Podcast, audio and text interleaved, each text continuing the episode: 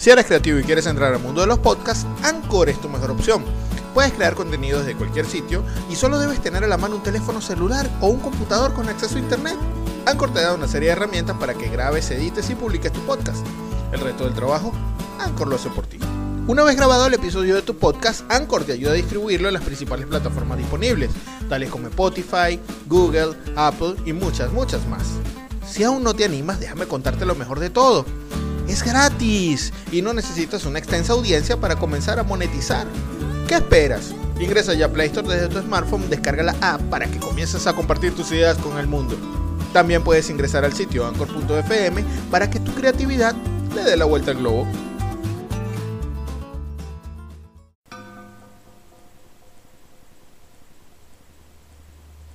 Universo 25 presenta Cortos Experiencias 100% reales, vividas por gente común como usted o yo.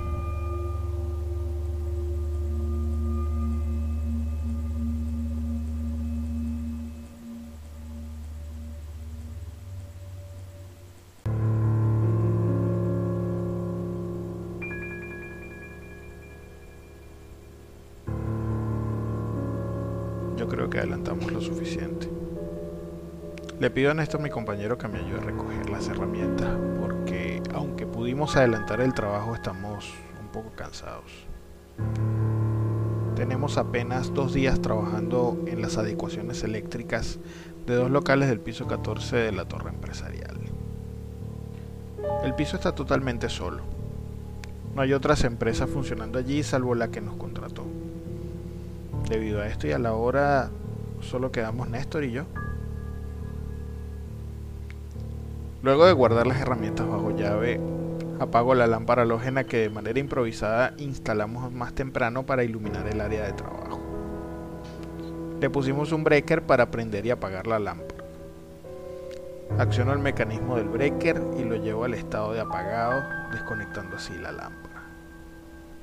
Una vez sin luz en el local se puede ver mucho de la ciudad de noche. La torre donde estamos trabajando tiene su fachada construida en vidrio, por lo cual el campo de visión es bastante amplio. Se ven las luces de los edificios, la autopista, los carros. Prácticamente se puede distinguir en el horizonte el centro y parte del oeste de la ciudad. Durante el día, a través de esos amplios ventanales, pude ver los aviones pasando encima del edificio. La torre está en la llamada línea de aterrizaje del aeropuerto de la ciudad. Este ambiente no me permite dejar de pensar en mi sueño recurrente, donde un avión se estrella en el edificio donde yo estoy. No tengo miedo, pero sí una leve sensación de desconfianza. Néstor y yo tomamos los bolsos y salimos del local. La puerta de vidrio tiene dos cerraduras, una arriba y una abajo. Una vez cerrada en la parte superior, me agacho a pasar la llave en la cerradura de abajo. Antes de que yo pueda dar vuelta a la llave, un haz de luz ilumina el local. Mi mente me traiciona rápidamente y lo primero que puedo pensar es que tal vez un avión o un helicóptero está por chocar con la torre. Es lo único que justificaría un haz de luz tan fuerte a la altura de un piso 14. Transcurridos unos segundos, no se escucha ruido, no se escucha impacto, no hay estruendo, nada de nada. Lo que sea que venía no chocó. Abro nuevamente la puerta y le pido a mi compañero que ingrese al local. Yo le sigo. Una vez dentro confieso que tengo la sangre helada. Con solo avanzar unos pasos vemos que causa el haz de luz.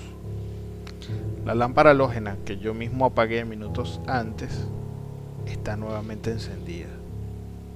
No solo eso, está encendida porque el breaker volvió a la posición de encendido. No puedo entender cómo pudo haber pasado esto. Los breakers tienen un mecanismo por el cual hay que aplicar cierta fuerza para llevarlo al estado de encendido. Por otra parte, si estuviera dañado, lo más probable es que la lámpara se apague a cada rato o en un extraño efecto se quede encendida. Sin embargo, que el breaker cambie de posición por sí solo es altamente improbable. Néstor acciona el breaker y lo deja nuevamente en la posición de apagado. Salimos rápidamente del local sin todavía dar crédito a lo que acaba de suceder. Voy camino a la casa y comienzo a recordar que los vigilantes de la torre nos comentaron recientemente, a modo de leyenda urbana, que en ese piso aparecía una mujer. Contaban que alguien alguna vez la vio montarse en el ascensor en ese piso, en un periodo en que ninguna empresa funcionaba allí. No había manera de que la mujer se hubiese colado por las escaleras de emergencia sin ser delatada por la alarma que tiene la puerta en el manillón antipánico. Son las siete y media de la mañana. Acabo de llegar nuevamente al sitio de trabajo y apenas han pasado 12 horas del evento y todavía estoy un poco impresionado. El día de hoy vino Luis, otro de mis compañeros a quien le estoy contando lo que me pasó durante la noche. El ambiente bromista que siempre nos rodea en el trabajo lleva a que Luis me haga chistes de lo que le estoy contando. Con énfasis le explico que estoy seguro de haber llevado el breaker a la posición de apagado, cuando de repente unos tramos de ductería de aire acondicionado que estaban apilados hace más de dos semanas en una esquina del local se van al piso generando un potente estruendo. Este ruido y la improbabilidad de ocurrencia de lo que acabamos de evidenciar termina súbitamente con la polémica conversación y con el carácter chistoso de la misma. Al parecer no estamos solos. Aunque no tengo la certeza, tal vez la inquilina del piso 14 quiso demostrarnos que no es una leyenda urbana ni tampoco producto del imaginario de los vigilantes. ¿O será que tal vez le estamos incomodando.